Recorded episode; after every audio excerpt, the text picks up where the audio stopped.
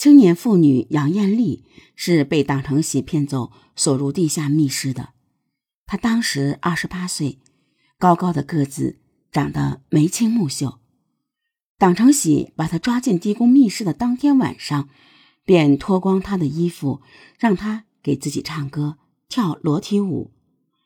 当党成喜酒足饭饱之后呢，像一只发疯的野兽，用刀子在杨艳丽的臀部。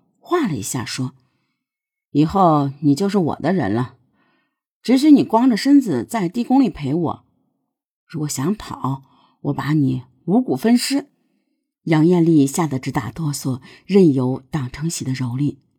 杨艳丽在党承喜的地下密室度日如年，她曾几次逃脱，都被党承喜发现，而被打得皮开肉绽。一天晚上。党承喜兽性发作后，让杨艳丽好好陪他。杨艳丽便对党说：“我家父母年迈多病，孩子刚满七岁，马上要上小学一年级了。你把我放出去，我把家里安排好后，就来当你的情人，天天在地宫里给你请安，可以吗？”党承喜听后，恼羞成怒的对杨艳丽说。但凡走进我密室的女人，没有一个活着出去的。你如果想出去的话，他们就是你的下场。党成喜用手指着墙上挂着的每一个受害妇女割下的器官，显得非常得意。党成喜有一个喜好，每杀害一个女人，都要把她的器官割下来，按顺序挂在地宫，以警示密室里的妇女。只有服服帖帖的奉陪他，才能长久的在密室生活下去，否则就成了梨树下的冤魂。深秋的夜，寒气逼人。密室外的夜空乌云密布，一阵暴风骤雨过后，梨园又显得宁静下来。党成喜再次将杨艳丽强暴之后，觉得该送她走了，因为杨艳丽的性格比较暴躁。党成喜将杨艳丽的手抱住膝盖，同脚绑在一起，嘴用毛巾塞住，然后用针从上下嘴唇缝了六圈，先用刀割掉她的器官，最后杀死，用地宫里的粉红褥子把她裹住，埋在梨园东蜀第六行第三十九棵树的下面。阴沉潮湿的地宫生活，使二十多岁的王雪梅变得苍老了许多。过去的满头黑发已经全部花白了，苍白的脸上镶着两颗深深的眼珠，骨瘦如柴的躯体没有一块完好的皮肤。他曾想过，党成喜可能又要换新的女人，很可能要对自己下毒手，干脆和他拼命算了。他在等待着时机。王雪梅蜷缩在地宫的门口，用一块破旧的褥子裹在身上，手里紧紧地握着一根短棍，等党成喜进来。晚上大约八点钟，党成喜手提塑料袋，打开地宫门钻了进去。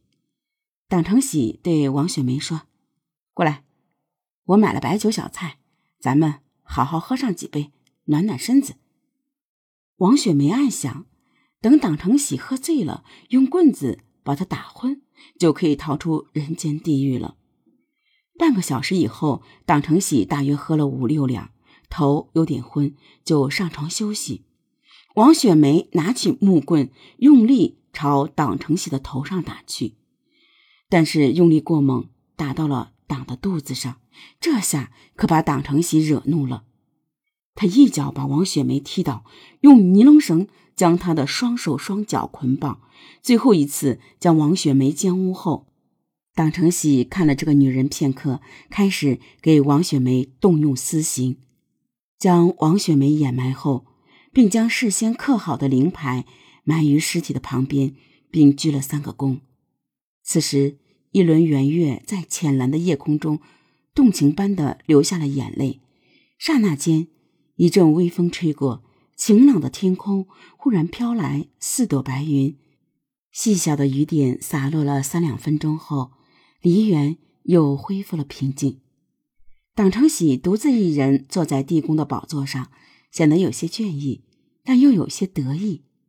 他一遍又一遍地数着墙上挂着的每一位受害女子的内裤、乳罩等，自言自语地说：“陪伴你们五年了，地宫密室戒备森严，无人知晓。这成功的秘诀，该好好总结一下了。”他拿起钢笔和小本，回忆着每位青春年华的女子在自己身边擦肩而过的美好往事。